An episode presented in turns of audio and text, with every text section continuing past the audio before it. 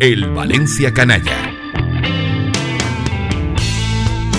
Ser canalla yo elegí. Con Paco Gisbert.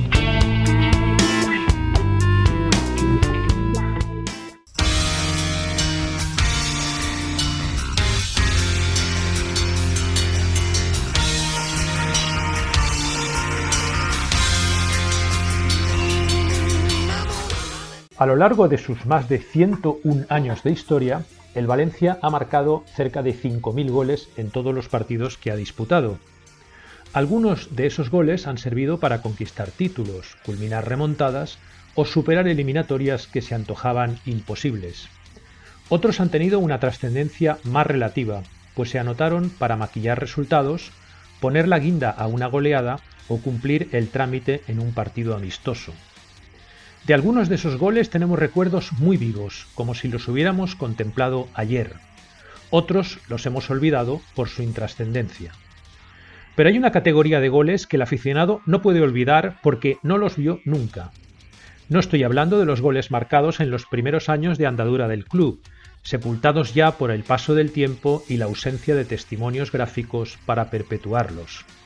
Aunque no queden supervivientes de aquellos primitivos goles, estos los vieron miles de personas en el campo de Algirós, en el Mestalla de los años 30 o en esos terrenos de juego llenos de barro del fútbol español de la posguerra. El gol del que vamos a hablar en el programa de hoy no lo vio nadie, aunque se marcara ante miles de aficionados en la portería del Gol Norte de Mestalla. Para ello, pillamos el DeLorean modificado para viajar en el tiempo y nos vamos al 29 de septiembre de 1982, hace ya 38 años.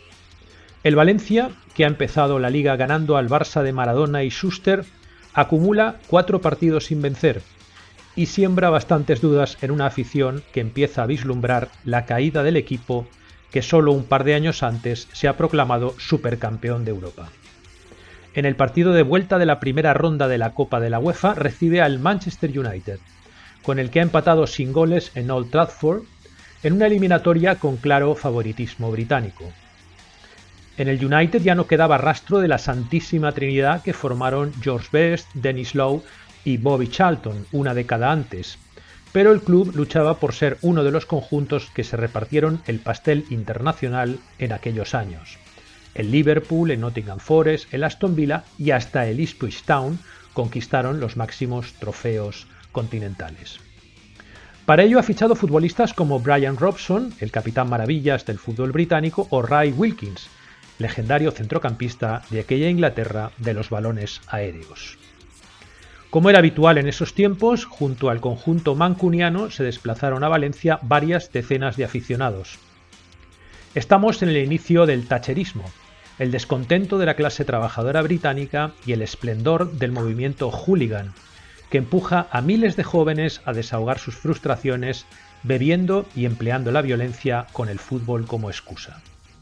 Y alguna brillantemente pensante del club valenciano se le ocurrió que la mejor idea era ubicar a los hooligans en las sillas del Gol Sur, unas localidades tranquilas provistas de asientos más o menos confortables para ver el fútbol. Los ingleses en aquellos tiempos seguían a su equipo para cualquier cosa menos para ver el fútbol.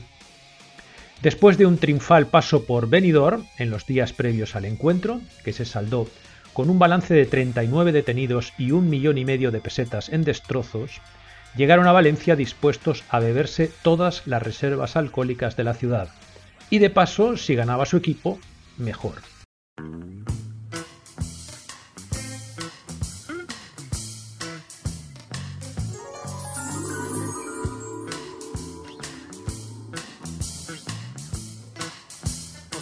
¿me das una cerveza? Dame una cerveza.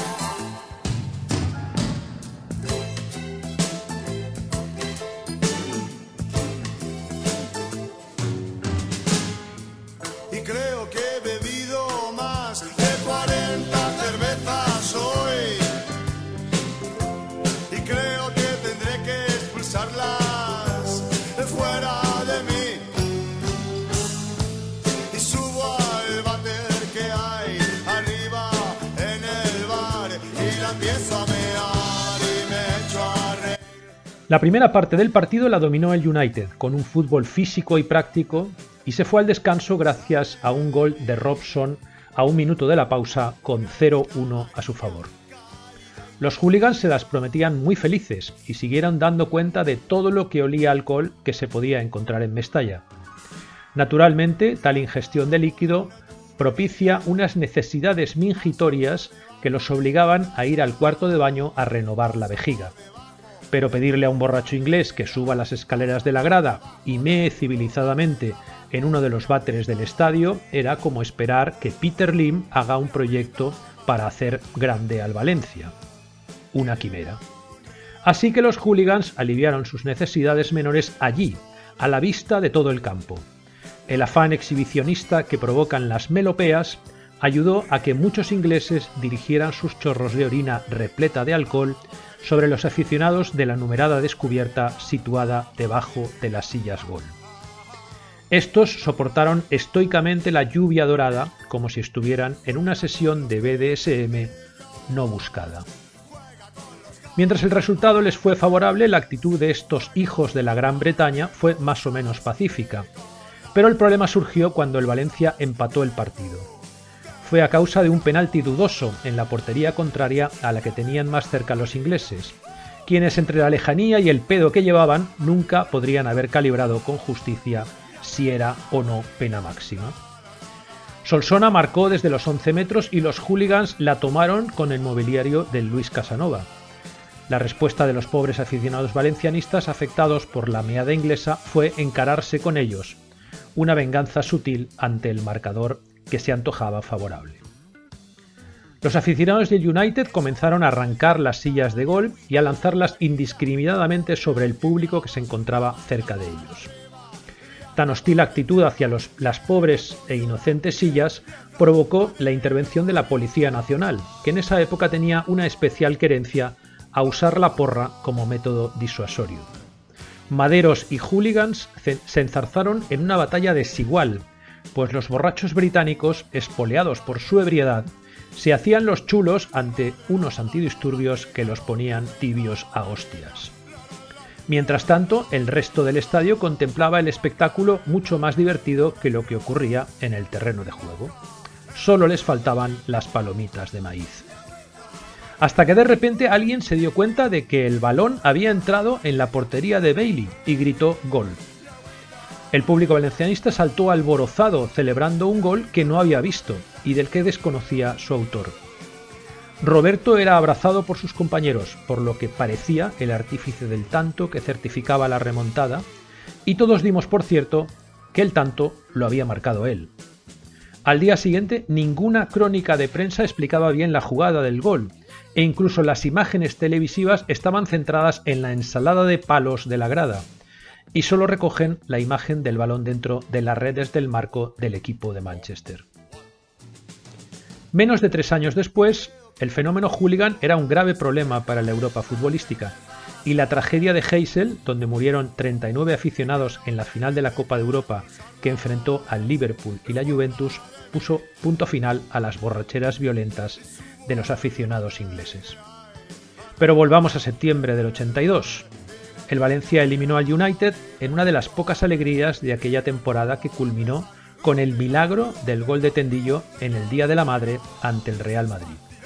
Aquel gol sí que lo vio todo el mundo y todos lo recordamos casi como una intervención divina en un escenario tan profano como el Estadio del Valencia.